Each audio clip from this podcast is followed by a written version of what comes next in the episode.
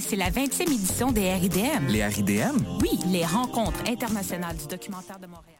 Hey, c'est la 20e édition des RIDM. Les RIDM? Oui, les rencontres internationales du documentaire de Montréal. Le festival où l'on retrouve des films engagés, captivants, aux démarches singulières. Il y a aussi des essais expérimentaux et des courts-métrages. Un festival qui nous fait découvrir le monde. Et nous fait rencontrer des cinéastes. Les RIDM, c'est une foule d'activités et une salle dédiée aux projets interactifs. En plus, il y a des shows gratuits au quartier général. Les rencontres internationales du documentaire de Montréal, du 9 au 19 novembre. Là, où, toutes, les histoires, se rencontrent. Rendez-vous sur ridm.ca. Vous désirez voter à l'élection municipale du 5 novembre prochain? Vous devez être inscrit à la liste électorale. Si votre nom n'apparaît pas sur l'avis d'inscription reçu par la Poste ou si vous y notez des erreurs, vous devez vous rendre à l'un des 30 bureaux de la Commission de révision de la liste électorale sur le territoire de la ville de Montréal du 7 au 17 octobre. Bonne nouvelle pour les étudiants de l'UCAM. L'un de ces bureaux est situé dans la boutique Le Parchemin à la station Berry. Vous avez des questions? Visitez jevotepourmaville.ca. Le 5 novembre, je vote pour ma ville. Je soutiens la réussite des jeunes. J'assure la sécurité alimentaire. Je facilite l'accès à un logement convenable. Je brise l'isolement social. Je bâtis des milieux de vie rassembleurs. J'aide une personne sur sept dans le Grand Montréal. Je donne à la campagne Centraide UCAM. centraide.ucam.ca.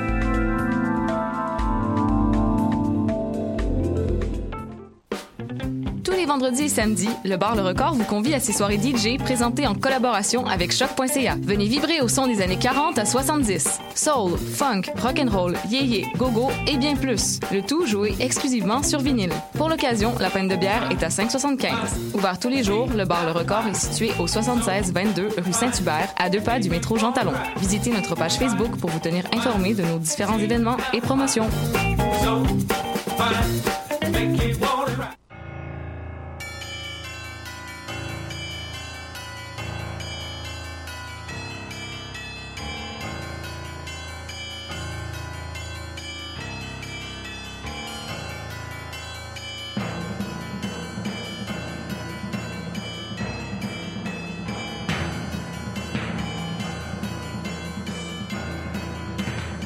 Bonsoir, vous êtes bien sur choc.ca, c'est Mission en Noir, tome 21, chapitre 263.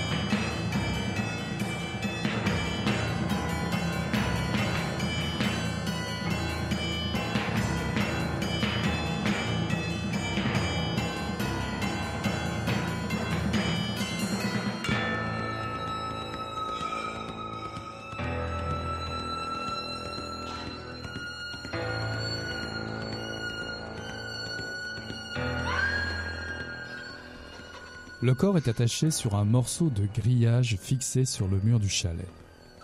La peau de son dos a été arrachée et déployée comme des ailes de chaque côté du tronc. Des plumes de pan ont été collées par-dessus. Là où devrait se trouver le visage, il y a une tête de cheval. Elle est cousue sur le cou et le sternum à l'aide d'agrafes industrielles. Les pieds de la victime ont été tranchés au niveau de la cheville. Les perronnets ont été taillés en pointe et le tueur a fixé des pattes de poulet à leurs extrémités. Des restes de résine de myrrhe sont encore visibles dans un petit bol en laiton. En observant la peau, Noah conclut qu'il s'agit du plus âgé des trois, Yves Côté. Maintenant vient le vrai défi. Pour comprendre ce puzzle, il va devoir plonger dans les abysses. Son regard devra porter au-delà des apparences pour espérer déceler l'ombre du tueur dans la mosaïque sanglante. L'autre envisageait toujours les scènes de crime comme des symphonies silencieuses. Il en percevait le rythme, le tempo et les notes. Il pouvait deviner la rage ou la colère dans la forme des blessures, la méticulosité dans le découpage ou le placement, la vanité dans l'exposition. Noah ne voit plus la partition mais peut-être peut-il encore entendre la musique. Ceci est un extrait du Tricycle rouge de Vincent Ahui paru en 2017 aux éditions Hugo et compagnie dans la collection Thriller. La fille derrière le rideau de psychose, le papillon, sphinx à tête de mort dans le silence des agneaux, où les tatouages sur les phalanges de Robert Mitchum dans La Nuit du Chasseur représentent le ressort essentiel d'une mécanique qu'utilisent les écrivaines et les écrivains de thrillers pour mieux vous pendre à leurs intrigues. En général, pour la plupart des gens, la peur est un système efficace d'alarme pour réagir à un vrai danger. Par exemple, nous avons peur des requins et moins des poissons rouges. Nous avons peur lorsqu'un camion est lancé à plein régime à notre poursuite, comme dans Duel de Stephen Spielberg. Nous avons beaucoup moins peur d'un tricycle. Quoique. Noah Wallace est profiler. Il est vieillissant, il traîne son mal-être depuis longtemps déjà. Il porte la culpabilité de la mort de sa femme comme un fardeau, survenu dans un accident de voiture alors qu'il était en chasse d'un tueur en série sanguinaire, surnommé le démon du Vermont. Un événement qui lui coûtera sa place, la mobilité de ses jambes et un cerveau sérieusement malade. Il a beau avoir des problèmes de concentration, des insomnies, des pertes de conscience ou des difficultés d'élocution, il est bien lucide lorsqu'on lui remet une carte postale du château Frontenac qui lui est adressée sur les lieux d'un crime commis au Québec, alors que ça fait cinq ans qu'il a laissé tomber tout ça. De New York, la journaliste blogueuse Sophie Lavallée, avertie par un courriel anonyme, enquête sur un journaliste disparu dans les années 70. Ce mystérieux expéditeur lui conseille d'aller faire un tour du côté du Darknet.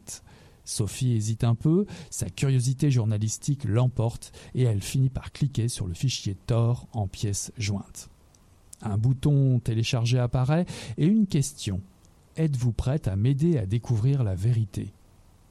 Qu'ont donc en commun une série de crimes résolus il y a cinq ans et la disparition d'un journaliste il y a sept? Et si le démon du Vermont n'était pas mort? Les copycats de ces crimes portent à le croire.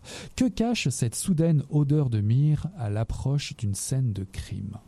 Noah se croit fou alors qu'il titube, aux prises avec une nouvelle transe, la main droite crispée sur le pommeau de sa canne. Mais l'est-il vraiment fou? Hubris, Némésis, l'excès, la démesure qui conduit au châtiment à la folie, est un titre de chapitre du tricycle rouge. La démesure tient-elle de préceptes incontournables dans la construction de ce roman? Pour en savoir davantage, Vincent Ahui est notre invité à Mission Encre Noire. Bonsoir Vincent. Bonsoir. Je suis ravi de vous accueillir à Choc, euh, à Mission Encre Noire. Vous vivez au Québec, vous êtes euh, concepteur de jeux vidéo et vous aimez créer des puzzles, tisser des intrigues et donner, donner vie à des personnages. Bref, vous personnifiez le démiurge parfait. L'écrivain omniscient qui a tout pouvoir sur ses personnages et leur destinée, c'est un impératif pour vous? Euh, en fait, euh, oui et non. C'est-à-dire que, évidemment, quand, quand, je, les, quand je les manipule, je un peu comme un marionnettiste. Mais il se trouve que euh, très très tôt dans le processus d'écriture, alors que j'ai fait un plan, souvent mes, créatures m'échappent. Elles, elles, ont leur volonté propre souvent c'est elles qui m'entraînent dans des directions sans que je puisse vraiment en avoir le contrôle. Et ce qui, fait que certains personnages, par exemple, qui n'étaient pas forcément prédestinés à avoir donc à, prendre de l'ampleur de mon livre, ben, justement, donc à prendre beaucoup plus de place. Votre parcours est bien particulier puisque vous avez gagné le prix euh, Michel Bussy, une récompense qui vient avec un concours d'écriture sur le web euh, à partir d'une plateforme gratuite qui s'appelle Fictia. C'était pas banal pour une entrée en littérature, n'est-ce pas? Euh, Non, effectivement, mais alors, c'est, on va dire que c'est une une, opportunité qui s'est présentée à moi alors que j'écrivais dans, dans, un autre style, puisque j'écrivais des thrillers, mais j'écrivais aussi des, euh, des, aussi dans les mondes de l'imaginaire. Et puis j'avais, essayé de, de, regarder quelles étaient les, les, alternatives finalement au monde de l'édition. Mm-hmm. J'ai tombé après comme ça sur Wattpad. Et après, plus tard, je suis tombé sur, euh, sur, euh, sur la plateforme Pixia. J'avais commencé à, donc un concours qui n'avait strictement rien à voir euh, avec, avec, euh, avec ce concours VSD. Et puis, euh, de fil en aiguille, je me suis pris au jeu. Et un jour, alors que j'avais en plus une idée qui me trottait dans la tête, j'ai vu ce concours-là et je me suis dit, celui-là, il est pour moi. Et, comment ça s'est déroulé finalement? Est-ce que vos premières bonnes feuilles ont été publiées? Est-ce qu'elles ont été jugées en direct? Comment ça a fonctionné ah, le, le, fonctionnement Pixia, c'est très simple. C'est chaque en fait, une sorte de, radio crochet quelque part. donc on, on, édite des, chapitres au fur et à mesure. Et c'est les lecteurs qui votent finalement qui, pour, pour, pour, pour, débloquer au fur et à mesure le, le prochain chapitre. Plus on avance dans les chapitres, plus ça devient dur de les débloquer. En fait, c'est eux qui jugent finalement de la, et puis plus on a de votes, plus on monte dans les classements. Ok, bah c'est parfait, c'est quasiment parfait pour un thriller. Dites-moi, est-ce que vous aviez choisi au départ qu'il s'agissait d'un thriller ou avez-vous changé en cours de route? Ah non, le tricycle rouge était euh, pensé comme un thriller, mais en fait, mais la composante euh, thriller a toujours été présente dans tout ce que je faisais. C'est-à-dire que même quand j'avais commencé à écrire euh, donc dans, dans mon fantastique, et c'était un thriller dans un monde fantastique. Donc j'ai toujours été et là, là j'ai dit bon, j'ai fait un thriller, thriller. Donc avec non, ce qui sera plus qu'une composante, mais qui sera carrément l'essence même de, de l'écriture. Alors, qu'est-ce qui vous a inspiré l'intrigue du tricycle rouge et, surtout de créer tous ces personnages? D'où vous est venue l'idée? Alors, euh, j'ai eu euh, deux choses. Euh, d'abord, le prologue. Le prologue, euh, il y a le tricycle. C'était quelque chose qui, qui m'obsédait déjà depuis quelques semaines. C'est que j'arrivais pas à me débarrasser de cette idée-là, même quand j'écrivais autre chose, elle revenait en tête. Donc, euh, puis euh, à un moment donné, je dit, bah, il faut, vraiment que j'écrive ce prologue-là, il faut que j'exorcise, parce que je pense que sinon je ne vais pas m'en sortir. Donc, mais j'avais pas encore euh, l'idée de ce y avait derrière. Je voyais juste cette scène-là, avec tous les protagonistes qui, étaient présents. Et puis, je me suis dit, et, justement, le concours est tombé à ce moment-là. Alors, je me suis dit, bah, ça va être parfait, je vais, me servir de ce prologue-là pour, pour, pour créer une histoire. Au moment où j'ai commencé à poser cette histoire-là, j'avais une autre idée de, personnage qui, qui, qui aussi m'obsédait, qui est le personnage de Mea Wallace, quelqu'un qui était un peu brisé, comme ça, qui, souffrait d'aphasie, en fait. Et je me suis dit, bah, tiens, je vais essayer de conjuguer ces deux ingrédients, et à partir de là, ça, fait un peu comme, une explosion. Et, ça a commencé à, donc carburer dans mon cerveau, puis j'ai commencé à imaginer des scènes euh, qui sont pas forcément d'ailleurs, euh, j'avais pas de plan, et puis euh, après, je me suis très, très, très vite trouvé avec un A, euh, un Z, et puis quelques lettres euh, au milieu. Parlons-en un petit peu de ces premières, ces premières pages, puisqu'on dit souvent que dans un thriller, elles sont déterminantes. J'avoue que pour un premier chapitre, c'est plutôt convaincant, parce que finalement, un tricycle commence à dévaler une pente à Pérou, dans l'État de New York. Ça, on le sait qu'à la fin du chapitre. Mais c'est que durant tout le reste de, de, ce prologue, finalement, le tricycle rouge apparaît une seule fois, puis on n'entend plus parler. On parle beaucoup plus de ce qu'il y a autour. C'est très cinématographique comme euh, dispositif. Euh, entièrement, mais parce que c'est ma façon aussi de d'écrire, c'est que je suis très visuel. Donc j'ai besoin presque de, je, vois mes plans séquences, je, je pense en plans séquences. Euh, et en fait, c'est un mélange de, de, de, plans séquences et aussi de, pensée des personnages. J'essaie de le, prologue est, particulier parce que c'est le seul moment où j'utilise un point de vue omniscient, euh, alors que tout le reste du roman, euh, j'utilise euh, une focalisation interne à la troisième personne.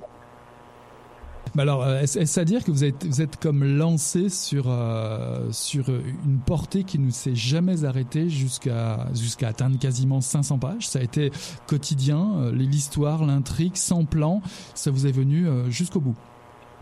Euh, quasiment. C'est-à-dire que c'est exceptionnel parce que les, les, les effets que les, les, choses que j'avais écrites qui ne sont pas publiées, euh, donc que j'ai avant, euh, au contraire, j'ai beaucoup étudié la, la, la, la scénarisation et j'ai fait des plans. J'ai fait des plans euh, comme, comme un scénariste fait un plan. Donc, euh, mais là, non, je suis parti euh, un peu à la, à, Stephen King, comme, comme il, un peu, on appelle ça les, les, les pantsers. Mm -hmm. Ceux qui, qui se mettent comme ça, puis qui écrivent et puis qui, découvrent leur histoire. Et euh, d'habitude, je faisais jamais ça, mais là, j'étais comme emporté par, par ma propre histoire et j'ai essayé de bien travailler mes personnages. Et c'est quelque part, j'ai envie de dire que ça va un peu, c'est un peu bizarre de ça, mais c'est eux qui ont fait le travail. C'est-à-dire que j'avais bien ficelé, euh, j'avais bien pensé mes personnages, j'avais bien pensé l'intrigue et puis le, background qu'il y avait derrière, qui, avait derrière. Et aussi, là, laissons-les euh, laissons s'exprimer ces, ces personnages-là et voyons où ça nous mène. Et j'avais, je ressentais aussi le besoin d'être en même temps lecteur euh, qu'auteur pour pouvoir finalement avoir le, le, la satisfaction de découvrir un film en même temps que j'écrivais. Et, euh, et, parmi je, vos lectures je, qui ont inspiré ce roman, vous avez quelques références? Alors, en, en, moi, je suis un, un, énorme lecteur de Stephen King. Donc c'est un peu lui qui m'a donné l'envie de, l'envie d'écrire simplement. Là. Euh, j'ai lu aussi, euh, j'ai lu, Ellery aussi, j'ai lu euh, du Kunz, j'ai lu, enfin, même aussi quelques auteurs français. bah, j'ai lu Michel Bussy qui lui est beaucoup de pioche. Mais, en plus, même pas que, le thriller, je, suis aussi un, énorme fan de Georges Martin. Euh, donc avant même que, ça prenne de l'ampleur, là, Game of Thrones, donc j'adore j'adore les, les, mondes complexes avec beaucoup de personnages, avec, avec un casting fourni, avec des intrigues très, très, très fournies aussi. Bah, finalement, c'est ce qui ressemble le plus à, votre, à votre roman, si on peut y revenir un, un, petit peu.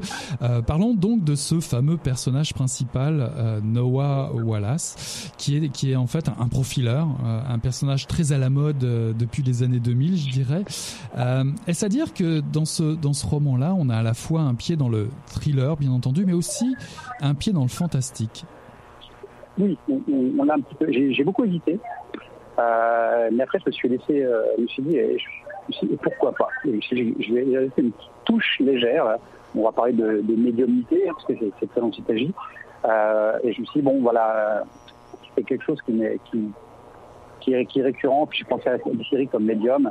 Mhm. Euh, D'ailleurs, je, je, je fait un petit clin d'œil à un moment donné dans le livre en parlant de, donc, du, du, du personnage euh, qui est un personnage qui existait, euh, qui, a, qui a aidé le FBI donc, à Phoenix. Euh, je dit, bah, tiens, on, va, on va juste ajouter un petit peu de fantastique avec le défi de se dire qu'il ne faut pas que ce soit euh, un outil euh, trop facile pour le protagoniste. C'est-à-dire que la médiumnité, on peut faire, on pourrait faire deviner euh, justement l'intrigue. Donc dit, on, va, on va avoir cet outil-là, mais il ne faut pas qu'il qu soit prépondérant. Alors avec Noah, parce qu'il n'est pas tout seul, c'est le, le, personnage principal, mais qui a quand même quelques caractéristiques. C'est pas c'est pas le, le flic euh, déprimé, alcoolique, euh, qui a qui, qui, a plus sa femme. Bon, lui, il a perdu aussi sa femme, mais il a un secret beaucoup plus euh, comment dire, beaucoup plus sombre. Ah oui, oui, mais je peux pas le dévoiler. Non, sans, sans le dévoiler, mais on, on peut dire que c'est un personnage qui est quand même beaucoup abîmé. Je le, ce que je disais déjà en intro, introduction, c'est quand même euh, un, un, personnage qui, qui, qui, avance avec une canne. C'est un personnage qui est un peu désorienté et qui a ce don dont on peut parler. Oui, oui euh, le, le, le, il, a, il, a, il, a, le don de, de médiumnité, qui, qui est une, une, une, conséquence finalement de, de, de, ce qui lui est arrivé euh, qui, veut, lui servir finalement à. Et puis en plus, il, se pose la question, il se pose la question, euh, il a aussi, euh, se pose des questions sur lui, parce, qu'il a aussi perdu, il a aussi perdu la mémoire. Donc c'est et puis plus qu'il a des problèmes cérébraux qui sont liés à son accident, tout l'enjeu pour lui finalement c'est c'est une forme de quête d'identité. Alors cette, cette quête d'identité, finalement, elle poursuit euh, l'entièreté du, du roman. On a l'impression que dès que Wallace essaye d'avoir une réflexion par lui-même, de, de, découvrir un petit peu euh, son passé, ça, là, on peut avancer doucement sans révéler certains pitchs. Ouais. On va dire dès qu'il dès qu'il touche à quelque chose qui, qui, lui, qui est vraiment intime, euh, l'action le rejoint, l'action perturbe, un meurtre nouveau apparaît, et que finalement ce roman, c'est un peu l'empêchement de, de, de découvrir sa propre histoire. Bah oui et non, c'est-à-dire que quelque part, forcément, bon, on peut se douter que tout ce qui se passe est lié à, donc à, à, est lié intimement au personnage de Noah Wallace, mais ça, sert à la fois à l'empêcher, mais en même temps à le propulser. Ça fait une dynamique euh, qui, est créée entre finalement le tueur, euh, donc le Denis Vermont et lui-même. Euh, là, là, là, je, je, marche sur des œufs là pour pas pour pas trop en dévoiler. Mais, alors, euh, alors par, parlez-moi un petit peu plus comment comment euh, fait-on pour créer un personnage de profiler? Est-ce que vous avez eu l'occasion d'aller à la rencontre d'un profiler ou étiez-vous très documenté? Comment est-ce qu'on procède pour créer un tel personnage? Alors, il y a eu forcément une, phase de documentation d'ailleurs qui, qui, euh, va au-delà de, de, la recherche ou le profiling, même si lui-même ne fait pas trop de profiling hein, dans, dans, dans l'histoire là. Euh, j'ai eu des, entretiens avec, euh, avec, des, policiers. J'ai eu aussi un. Euh, donc je me suis aussi beaucoup renseigné sur la médecine, euh, notamment tout ce qui touche à la famille, donc au cerveau. donc forcément, je veux dire que le, travail de recherche m'a pris presque plus de temps que le travail d'écriture. Parce que quand on est obligé de, quand, on crée un thriller, à l'opposé de, de, certains mondes fantastiques, on est obligé finalement d'avoir, on a, pratiquement cette obligation de, réalisme. Alors à côté de, de, Noah, il y a aussi un autre personnage qui est tout à fait important, parce que vous parliez de réalisme. Il y a un second personnage qui, elle, est beaucoup plus dans la réalité. En fait, c'est le personnage de Sophie, qui va, elle, de son côté, chercher, euh, développer une autre enquête qui va peut-être finir par rejoindre celle de Noah. Oui. Alors le personnage de Sophie, voulais, euh, si lui, euh, il incarnait finalement l'ombre, elle, je voulais qu'elle incarne une forme de lumière. je voulais qu'il vraiment qu'il parte à des endroits complètement différents.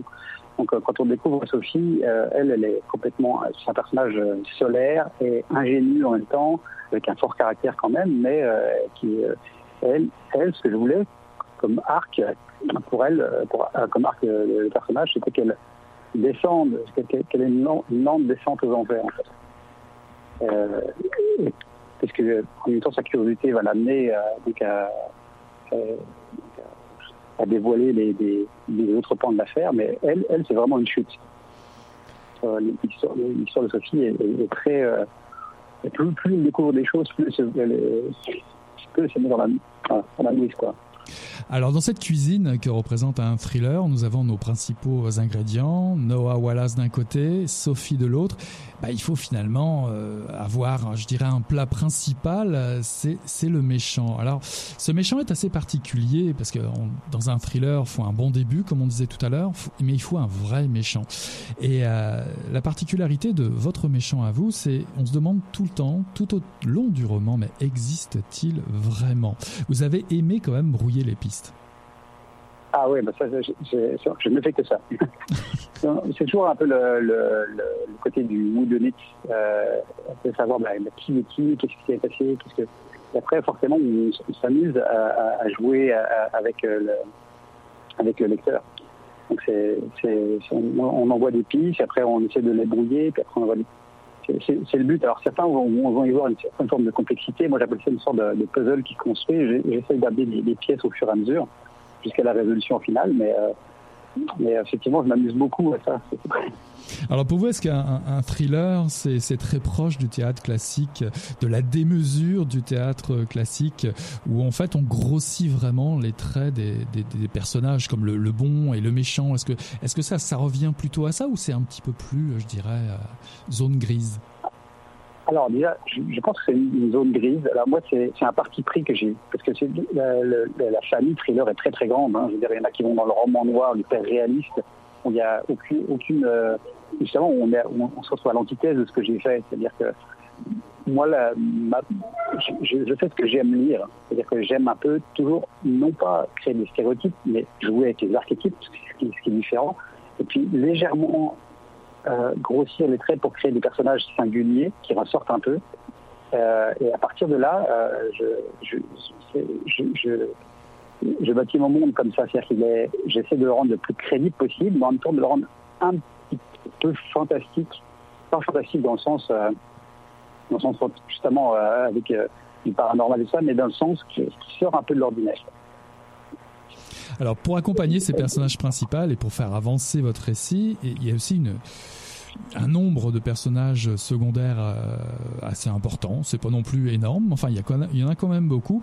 Est-ce que ce sont des outils euh, qui permettent de faire un peu coulisser l'intrigue et que ces personnages font avancer votre récit beaucoup plus que vos, vos personnages principaux. Je pense à, aux amis, aux amants, aux maîtresses. Il y a Blake, euh, Rachel, Clémence, l'inspecteur Tremblay, Steve. Tout ça, ce sont des comme des, des épices un petit peu qui vont relever un petit peu tous vos plats des, des, des, des principaux personnages.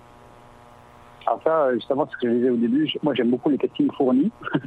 Donc, euh, et puis euh, ça m'aide à, à, créer leur monde parce que je je, crée pas des personnages vraiment solitaires. J'aime qu'ils aient un, euh, donc qu'ils aient des, des, des relations Et, je, bien sûr, puisque j'ai aussi une, une vue de scénariste, je veux que tous les personnages, quelque part aussi, servent à avancer l'intrigue. Normalement, quand j'écris une scène, elle a, elle a, toujours deux buts.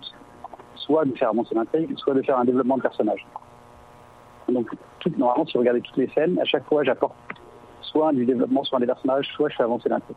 Mhm. Et euh, les personnages, notamment comme ceux de Bernard Tremblay, m'aident euh, énormément à donner des perspectives différentes sur. sur euh, c'est comme s'il y avait une, multiplicité de, de, regards braqués sur une fresque. Chacun avait, avait une partie de, de, de l'intrigue. Et finalement, c'est quand on, quand on prend du recul ou quand on cumule finalement toutes les perspectives sur, sur la fresque, c'est là qu'on a, qu'on a normalement la, la résolution.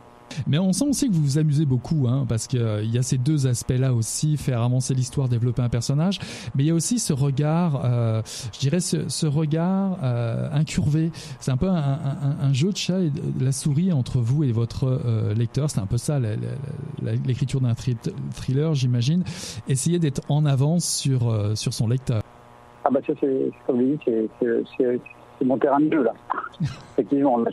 non mais c'est déjà je suis compétiteur de jeu, donc j'aime toujours écrire euh, à, la, terminer un chapitre à la fin avec un petit sourire en coin, puis, euh, les, puis un petit regard rieur en me disant ah, tiens, je, là je pense que j'ai mis un petit piège ou j'ai mis, euh, je pense que j'ai créé une petite surprise. Euh, oui, c'est un des Euh, c'est comme ça que, que, que je prends plaisir à le faire, effectivement. D'ailleurs, il y, a, un personnage, une création de personnage qui m'a mis la puce à l'oreille. C'est euh, un personnage qui est complètement secondaire, qui apparaît euh, un, tout petit temps dans, votre roman. Il s'appelle Stephen Caldwell. Et en fait, ce personnage, euh, au-delà de dire simplement qu'il a une coupe de cheveux particulière, on le découvre à travers, sa culture. On, vous dites que c'est un, grand lecteur classique, lecteur de David Copperfield, Dickens, Fitzgerald, Gatsby le Magnifique, Hemingway, tout ça. Il dit, et vous, vous précisez surtout, euh, ce n'est pas un lecteur de Stephen King, de Dan Simmons ou Masterton. Et là, je suis en, train de me dire, c'est peut-être vous qui êtes le lecteur de Stephen King. Ah ouais, c'est moi le lecteur de Stephen King, de Dan Simmons et de Masterton. mais, euh, mais, justement, je m'étais, euh, c'était justement pour dire, bah tiens, euh, est-ce que c'est pas finalement plus rassurant c'est pas plus rassurant finalement de voir quelqu'un qui n'a pas de film d'horreur dans, dans, dans cette, le personnage de Sophie qui est confronté à ce personnage-là, qui, qui est une situation un peu de malaise. Et, euh, elle, se rassure en disant bah tiens au moins il n'a pas de, de, de livre de, thriller dans sa bibliothèque. Mais, euh, mais, voilà oui il y a quelque chose de petit clin d'œil. J'essaye en fait j'essaie de, mettre des petites touches mais vraiment légères de, soit des clins d'œil soit un peu d'humour de temps en temps. Donc la plupart de vos amis doivent avoir au moins un, un thriller chez eux autrement ils deviennent suspects. Ouais, c'est ça. en tout cas, dans le tricycle rouge euh, paru chez Hugo et compagnie, le récit nous transporte entre le Québec et les États-Unis. C'est deux endroits, j'imagine, que vous connaissez bien. Euh, Est-ce un territoire hautement propice à, à, la narration, le Québec et les États-Unis?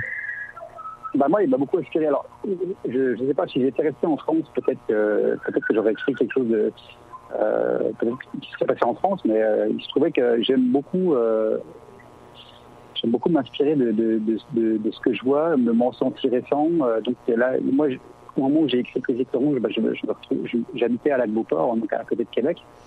Et euh, justement, j'ai passé des scènes de, de, crime dans, ces coins-là.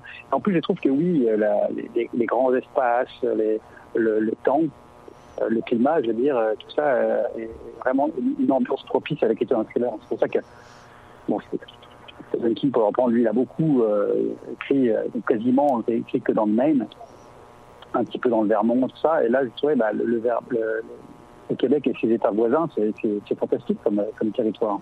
Alors tout à l'heure, on parlait de, de Stephen King en, en, inspiration, mais il y a d'autres clins d'œil. En fait, le, le, livre en fourmille, il y en a une. Euh, il y a un clin d'œil à Donnie Brasco, le fameux personnage euh, qui, qui était oui, joué oui. au cinéma en 97 avec Al Pacino, Johnny Depp, euh, les milieux mafieux new-yorkais. Euh, ça ça, ça, ça, vous a amusé de mettre des petites, des, des petites références comme ça? Alors euh, oui, euh, je pense que finalement, euh, j'aime rendre. je suis un, produit de la, pop culture, moi. Donc, j'ai lu, j'ai lu des films, je, regarde maintenant des films et de séries, et je pense que je vais allègrement puiser dans l'imaginaire collectif. Et puis, en, je, trouve peu amusant et des fois presque normal de rendre hommage finalement à, toutes les inspirations qui, qui sont données. Il y a un petit, un petit détail aussi qui, qui m'a allumé, c'est vos titres de chapitres. C'est quand même assez étonnant. Je ne sais pas si c'est lié au fait que vous ayez joué euh, sur le net ou avec ce, ce, ce programme d'écriture. C'est que chaque, chaque titre de chapitre porte un, porte un titre particulier comme Alogique, Olibrius ou encore des, des, des jeux d'expression populaires comme Dans la gueule du loup ou, Le chat qui dort. Ça vous est venu dans l'écriture ou ça vous est venu après? Euh, ça, ça m'est venu dès que j'ai écrit euh, le chapitre, parce que moi j'avais une idée, c'était qu'à chaque fois, je voulais que le, que le, que le lecteur soit plongé un peu dans le monde de Noah, parce que Noah a une particularité euh, d'avoir, de, noter tous des mots complexes sur son carnet, parce que c'est un, un, une des techniques qu'il avait euh, utilisées pour, euh, pour essayer de, de, de guérir, ou sinon de guérir, moins d'amoindrir son aphasie. Euh, donc, euh, et je me suis dit, bah, tiens, euh, vu que c'est un, obsédé de, la recherche des mots, euh, je me suis dit, bah, chaque type de chapitre va donner un peu le ton de, ce qui va se passer pour, pour Noah. Et pour Sophie, c'était différent. Je voulais, euh, justement cacher ça parce que ça n'avait pas lieu d'être pour elle. Donc je lui ai donné des, des autres titres, souvent scindés en deux. Comme ne, ne réveille pas, le chat qui dort et ces choses-là.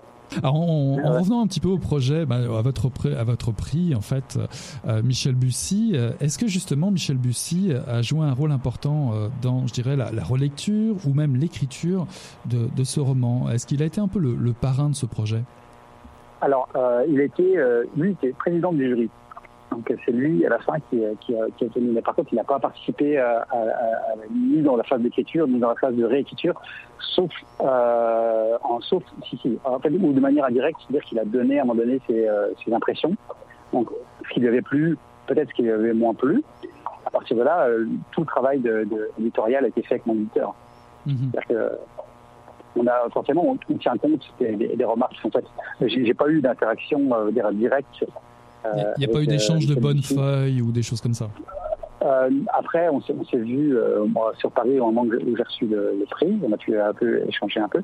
Mais euh, avant, non, je veux dire, il était très, très impliqué lui, dans la, dans la sélection parce qu'on était plusieurs finalistes, donc dans, dans la sélection des, du, du lauréat en fait.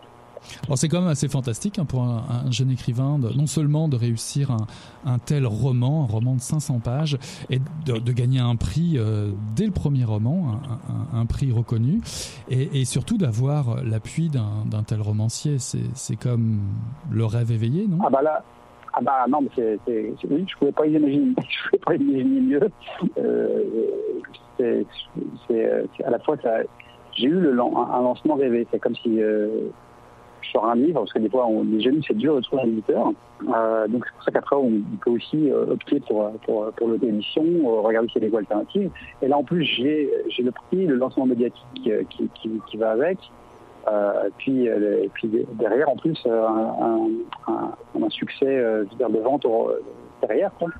Alors, je vous parle, en vente, j'en ai, ai vendu plus de 40 000 en France pour un premier roman. C'est Bah, félicitations en tout cas. Euh, pour nous faire rêver un final rêvé à Mission Encre Noire ce soir, euh, allez, jouez un peu les spoilers. Quels sont euh, vos, prochaines publications ou vos projets en cours? Bah, le projet en cours, euh, c'est, euh, bon, en fait, j'en ai deux. Alors après, ça va, ça va. Bon, je travaille sur. Euh, j'ai évidemment, je pense à la suite, à une suite pour pour pour le tricycle rouge, bien sûr. J'ai aussi autre chose qui n'a strictement rien à voir, mais qui est plus dans un, dans thriller psychologique. donc là, on va rentrer plutôt dans un presque dans un huis clos. alors après, c'est tout le but de savoir lequel sortira avant l'autre. Sinon, euh, pour euh, répondre à la question, normalement, ça devrait sortir euh, en France, en tout cas, en avril 2018. Et puis, ce qui risque d'arriver, c'est que bah, je ne sais pas ça va être lancé en même temps ici au Québec, ou alors si, comme la fois d'avant, il y aura un, un décalage. Bah en tout cas, on sera là pour euh, recevoir euh, soit la suite du tricycle rouge, en tout cas euh, suivre vos aventures, la suite de vos aventures en termes de, de publication. Merci beaucoup Vincent Huy d'avoir été notre invité ce soir à Mission Encre Noire. Je rappelle le tricycle rouge paru chez Hugo et compagnie dans la collection Thriller. Merci beaucoup, bonne soirée. Voilà, merci et bonne soirée. Bonne soirée.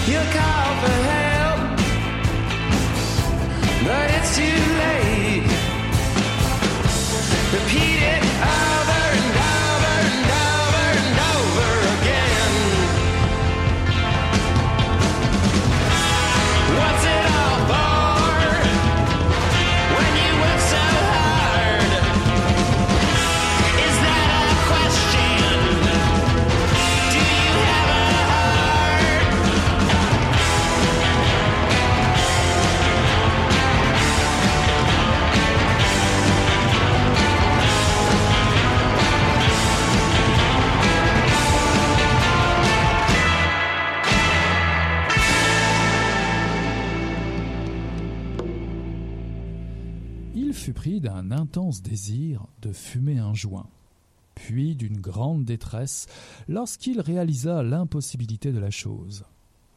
Ces quelques jours qu'il venait de passer aux États-Unis représentaient le plus long laps de temps pendant lequel il n'avait pas consommé de marijuana depuis probablement sa première année de baccalauréat.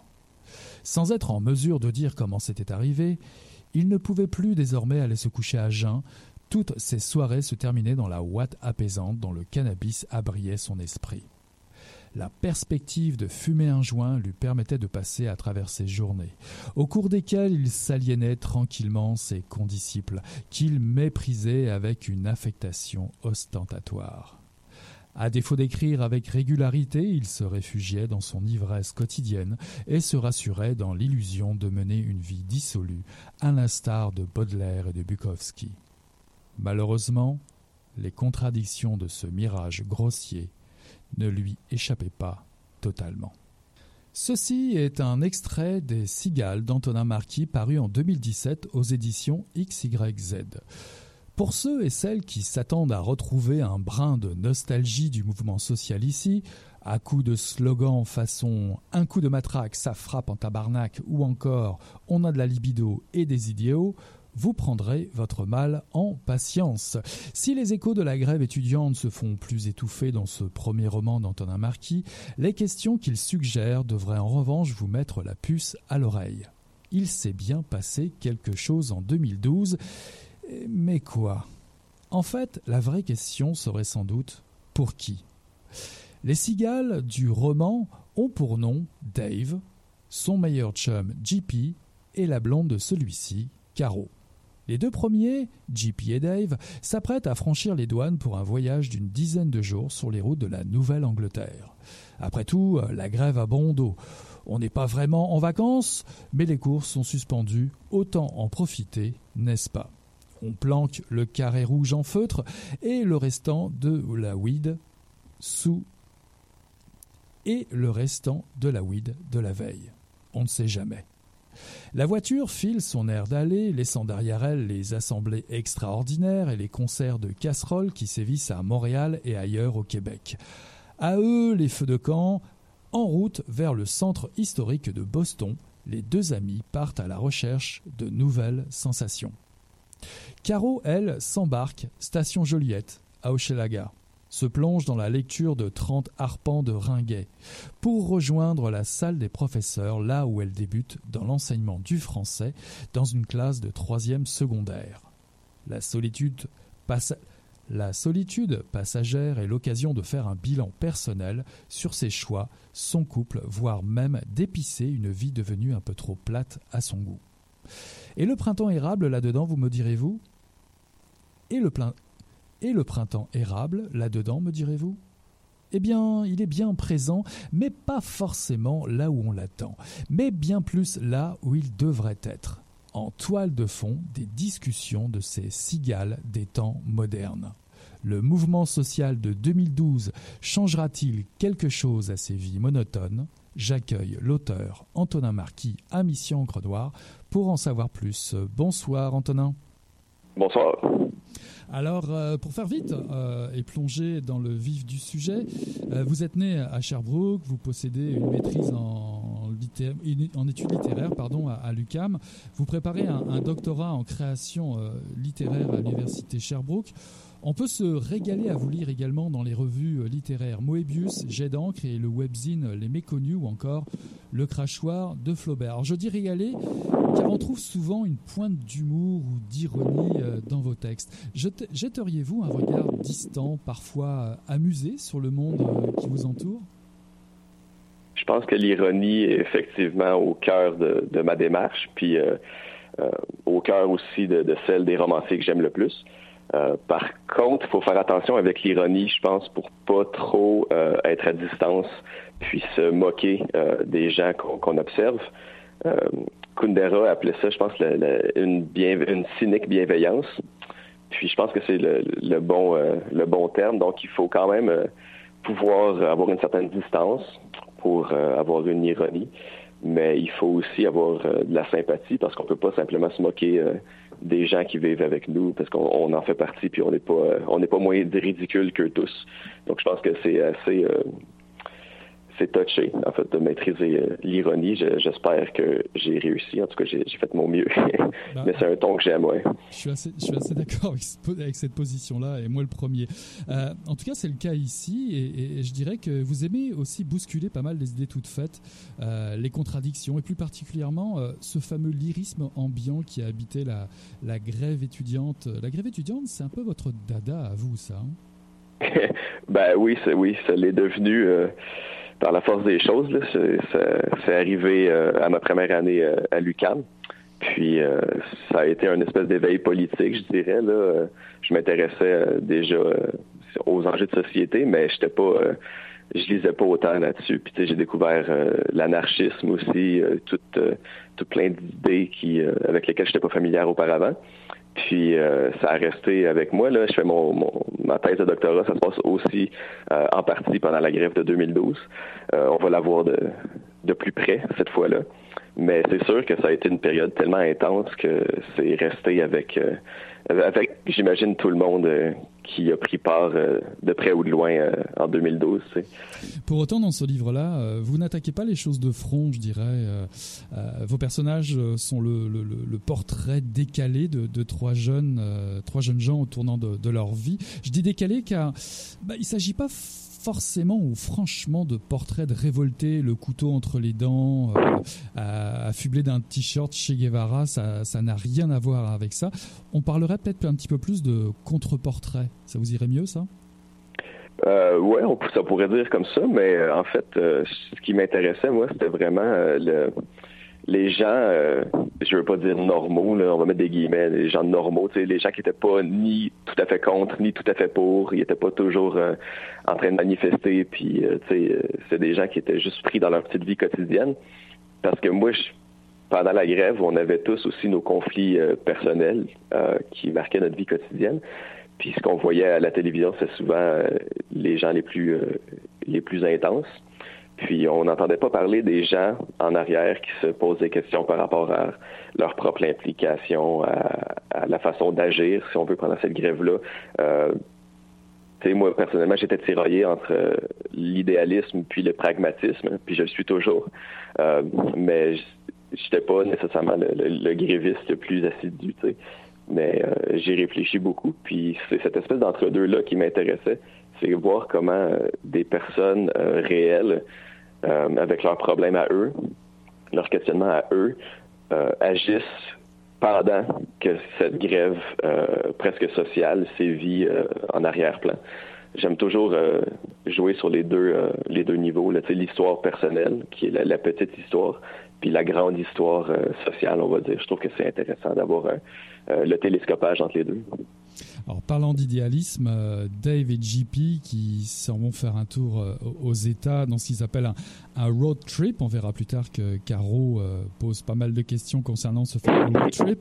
Mais comme vous jouez un petit peu avec, je dirais, la symbolique, la, mythologie un petit peu qui tourne autour de, des personnages et des idées, forcément, forcément, JP et Dave, bah, ils écoutent Bob Dylan, Bob Dylan, ils écoutent du Neil Young, ils font leur road trip en lisant On the Road et vaguement, vaguement, ils se rappellent avoir lu Fermaille qui les ramène à, cette, révolte euh.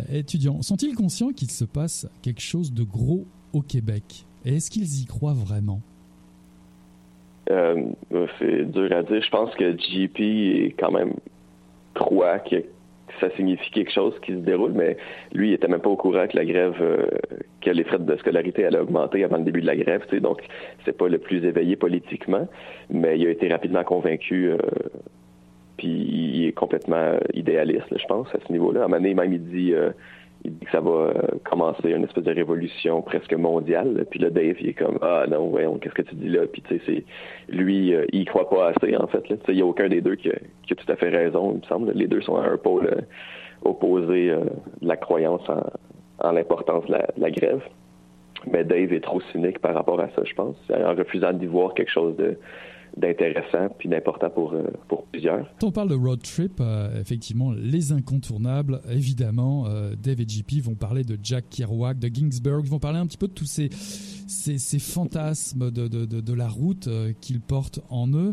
Et, Mhm. et, et, et finalement, euh, ils, se, ils se reprochent presque euh, de pas de pas vivre quelque chose d'aussi intense que ce qu'ont pu vivre Jack Kerouac ou, ou- ou d'autres.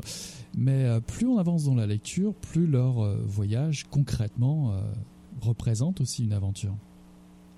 Ouais, ben c'est ça. l'i- L'idée de base vraiment pour le, le roman, c'était euh, euh, la confrontation d'un road trip idéalisé avec le road trip réel qui se déroule. Donc moi, ça, me faisait bien rire de, mettre des personnages euh, dans cette position-là où ils espèrent être aussi cool que, que Kerouac, mais finalement, ça, reste un, road trip assez prosaïque. Euh, mais c'est sûr que cette espèce d'influence romantique là de, des beatniks est très présente chez je dirais la jeunesse at large. Euh, on l'a tous vécu ce désir-là d'être euh, un petit peu fou, euh, très libre. on s'en fout des possessions matérielles, puis on vit avec rien, tu sais. Mais dans les faits, c'est pas toujours le fun. On a mal au dos à coucher dans une tente avec un mauvais matelas, puis euh, mal aux fesses à faire de l'auto.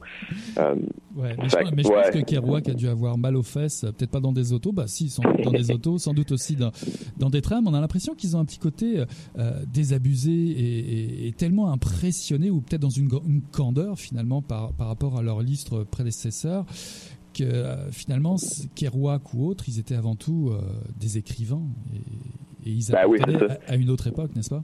Mais c'est surtout que eux, Kerouac puis euh, puis Dean, ils essayaient pas de. En fait, c'est Dean ou je sais plus si c'est dans le roman ou si c'est le, le vrai personnage. En tout cas, euh, les deux expérimentaient euh, la vie sans suivre euh, les traces de personne. C'était surtout ça. Euh, eux, ils ont été ils ont été déclarés par la suite pères du mouvement beatnik, mais eux, ils, ils voulaient pas partir un mouvement, tu sais. Ils voulaient pas suivre, ils faisaient juste vivre puis expérimenter le monde. Puis c'est ça la différence, je pense, avec Dave puis JP, c'est que eux, au lieu de vouloir simplement vivre, ce qu'ils veulent faire, c'est comme un peu répliquer un road trip qui est dont ils ont une bonne idée euh, du déroulement déjà. Euh, mais finalement, ça se passe pas euh, comme ils voudraient. Euh, en fait, on peut se demander vraiment si c'est ce qu'ils veulent, là, les vraies aventures. Mais effectivement, c'est une aventure euh, à petite échelle, on va dire, qui se déroule. C'est vraiment plus euh, dans la dynamique entre tes personnages, puis leur rapport euh, à eux-mêmes puis au monde, qu'il y a des changements, c'est sûr.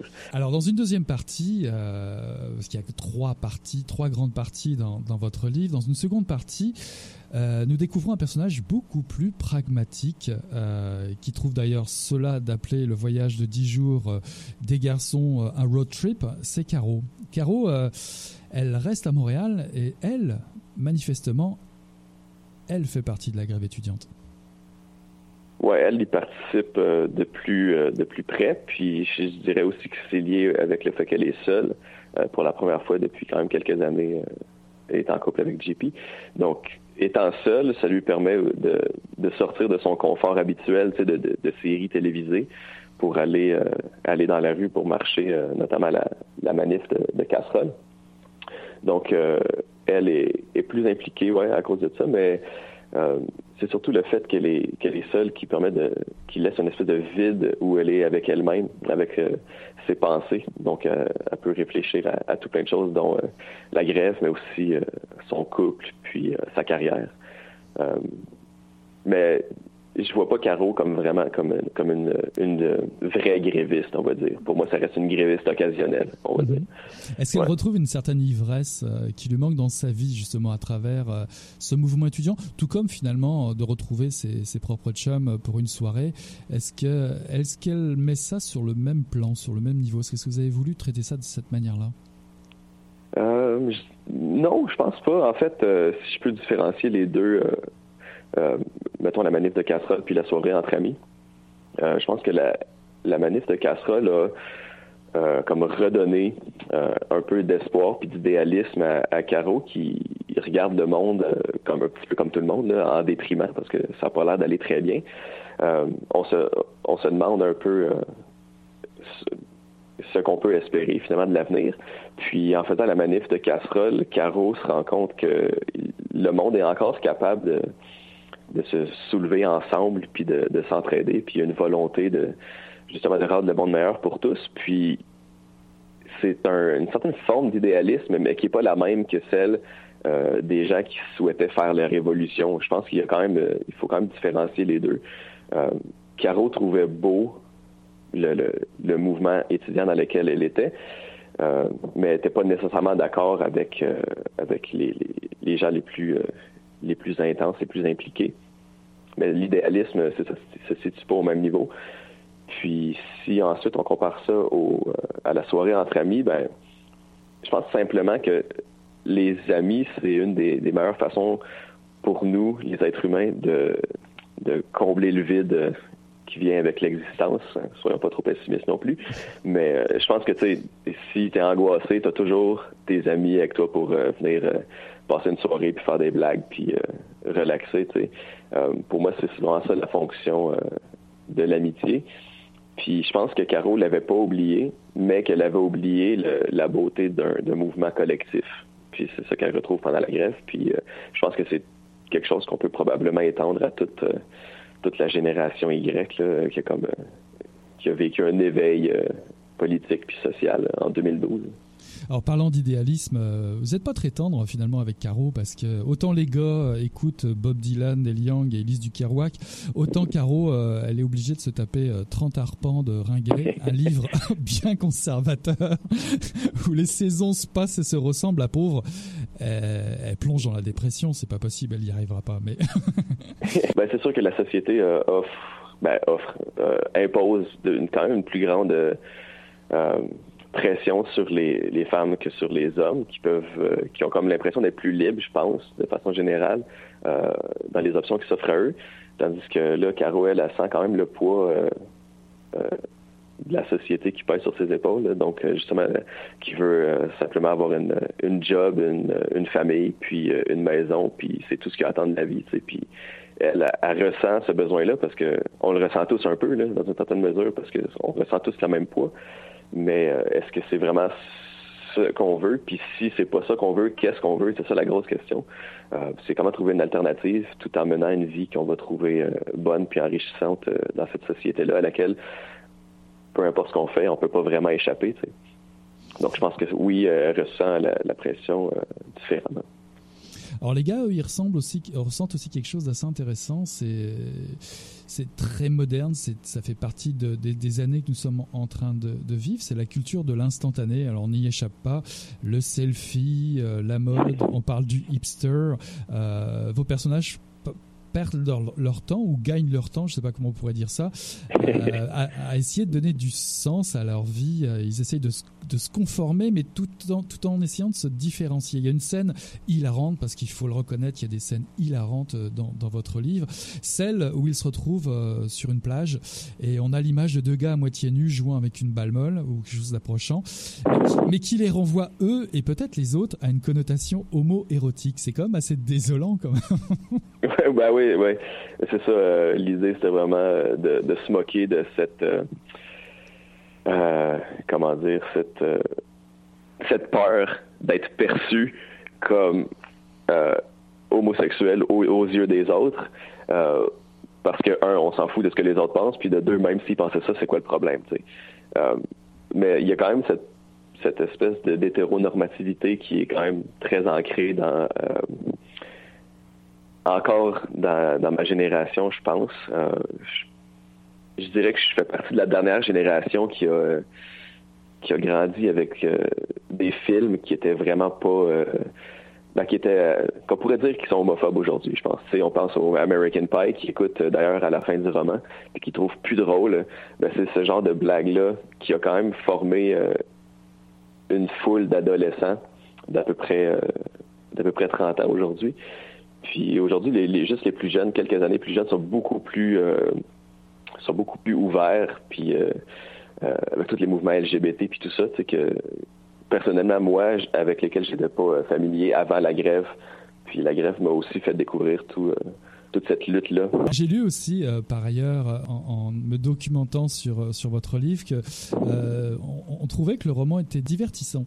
Mais, je trouvais que c'est comme assez... il y a différents niveaux de lecture à travers ce premier roman. Effectivement, il y a, il y a une vision très drôle, parfois avec des scènes hilarantes, comme la scène de la plage, mais aussi des, des, des scènes beaucoup plus piquantes, ou même, je dirais, qui questionnent un petit peu sur différents angles que peut, prendre la vie. Et euh, euh, j'ai comme l'impression qu'au niveau de, de- littérature, il y a comme une grosse question qui se pose, même dans la forme de ce que vous présentez. C'est à la fois mélanger des, je dirais, des, formes un petit peu plus populaires euh, dans, les dialogues, dans les, référents, avec peut-être une autre forme d'aspiration littéraire où la littérature euh, serait un petit peu plus élitiste. Alors la littérature, c'est plus, euh, c'est quoi? C'est quelque chose qui regroupe, qui regroupe différentes formes, ou c'est plus une littérature qui doit tendre vers l'élitisme, selon vous? C'est une grosse question. Je vais essayer de répondre sans euh, m'arroger la, la- la grande vérité. Euh, je peux simplement te parler de moi, de la littérature que j'aime lire puis que j'aimerais faire. Euh, c'est, ce sera pas la même pour tout le monde, puis je pense pas euh, détenir la vérité. Mais personnellement, mes, mes grands auteurs euh, fétiches, euh, ce serait euh, Milan Kundera, Tolstoï, puis Tolkien aussi. Donc, il y a un mélange en moi d'élitisme et de, populaire, on va dire, juste euh, avec ces noms-là, on peut le remarquer. Mais euh, je, pense que la littérature a quand même une, fonction tout à fait noble euh, dans l'existence. Je pense que ça, nous aide à, mieux vivre, en fait, de, lire puis d'écrire. Ensuite, je pense pas que ça, je pense pas que ça doit être difficile pour être de qualité. Euh, si on pense à Tolstoï, là, c'est, on voit ça comme étant un- le plus grand auteur quasiment. Puis on a peur de lui presque à cause de sa réputation, mais il est très facile à lire. C'est juste des, scènes, c'est des personnages qui sont dans des salons, qui discutent, euh, puis qui vivent des aventures, mais c'est ça reste au présent. C'est pas euh, c'est pas compliqué à lire. On les voit agir, puis c'est ça que j'ai essayé de faire moi dans mon roman, c'est d'avoir un roman qui était accessible puis agréable à lire euh, page après page, sans pourtant jouer sur une espèce de suspense qui, moi, euh, personnellement, me déplaît parce que je le trouve manufacturé, euh, surtout dans les séries télé en ce moment. On garde euh, de l'information pour euh, pour que le spectateur continue à, regarder la série, mais c'est pas ça qui est important pour moi. C'est vraiment de garder le lecteur euh, intéressé à chaque scène, à chaque dialogue, puis euh, vraiment de pas le perdre nécessairement. Mais ça, ça veut pas dire non plus d'écrire pour le grand public en, en disant que euh, mettons telle chose va leur plaire plus, donc je vais faire ça. L'idée c'est de rester honnête, mais en écrivant d'une façon euh, qui est accessible, puis divertissante.